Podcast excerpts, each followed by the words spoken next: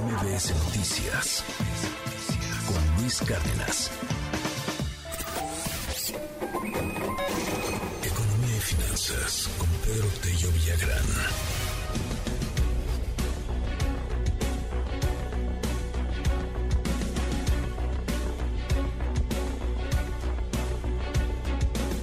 Hay más noticias además del temblor, por supuesto. Más adelante regresaremos con algunas reacciones también que se están dando y gracias por todos los mensajes que nos están haciendo llegar a través de nuestras redes y de nuestro WhatsApp 5571131337.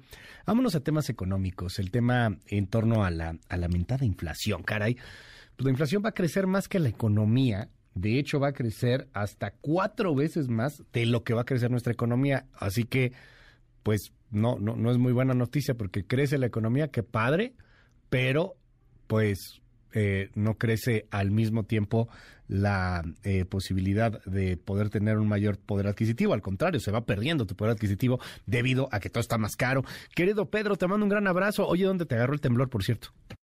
Pues fíjate, Luis, estaba yo en casa. Habíamos terminado justamente el, el simulacro. Estaba yo preparando algunas gráficas y de pronto sentí que se movía el escritorio, pensé originalmente que era un problema de presión arterial, no, hombre, volteé a la puerta y vi que se movió y dije, vámonos. Por igual, todo bien aquí en casa. Sí, igual estos mareos que dices, ay, ¿qué pasó? Me cansé, es un váguido, no, hombre, ¿cuál? No, qué cosa, qué bueno que están todos bien. Y este, bueno, pues ahora sí vámonos al tema, querido Pedro. Pues eh, Luis, fíjate que revisando los datos que nos permiten ubicar una suerte de radiografía de la presente administración en lo que al comportamiento de la inflación y del crecimiento de la economía se refiere, podemos señalar que 2022 será el cuarto año consecutivo en el que la inflación le gana la carrera no solo al poder adquisitivo de buena parte de las familias, sino particularmente al crecimiento de la economía. Este, este, esta administración inició el 2019 con un retroceso pequeño de la actividad económica y con una inflación, eh, eh, digamos que todavía estaba bajo control. Viene el año de la pandemia en 2020 y la economía mexicana retrocede más de 8% y la inflación se mantiene todavía en niveles controlados. Alcanzamos en el 2021 un repunte en la actividad económica inferior a 5%, pero la inflación cerró con un avance del 7.4%. Y en este 2022, Luis, la economía mexicana va a perder altura, va a crecer solamente 2% en el mejor de los casos, y la inflación, de acuerdo con las estimaciones de los eh, analistas del sector privado, cerrará con un crecimiento del 8%, es decir, cuatro veces por arriba del crecimiento esperado de la actividad económica para este que es el cuarto año de la presente administración.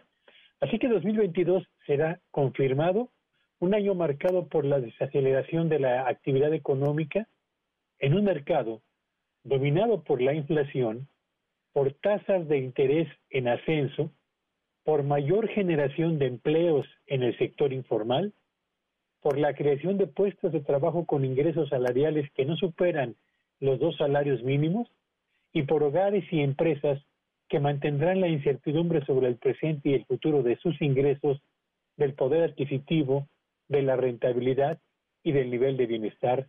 Esta es, sin lugar a dudas, Luis Auditorio, un sexenio o una administración donde la inflación le va a ganar, sin duda alguna, la carrera al crecimiento de la actividad económica, cosa que no se había visto en varias décadas. Vaya, Pedro, bueno, pues vamos a estar ahí eh, muy, muy, muy pendientes de, este asunto. No son buenas noticias tampoco para nuestro auditorio, así que, eh, pues, a, tomarnos, a tomarnos en serio este asunto y hacer todas las precauciones del caso. Por desgracia, pues, aunque crezca la economía, crece muchísimo más la inflación, lo que, pues, al final de cuentas es un menor por adquisitivo, nos alcanza para menos gastando lo mismo o gastando más.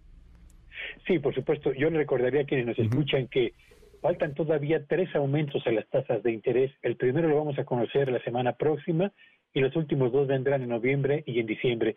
Síganme en Twitter en arroba Petello Villagrán y que tengan un espléndido día. Te mando un abrazo. Gracias, Pedro. Buenos días. MBS Noticias con Luis Cárdenas.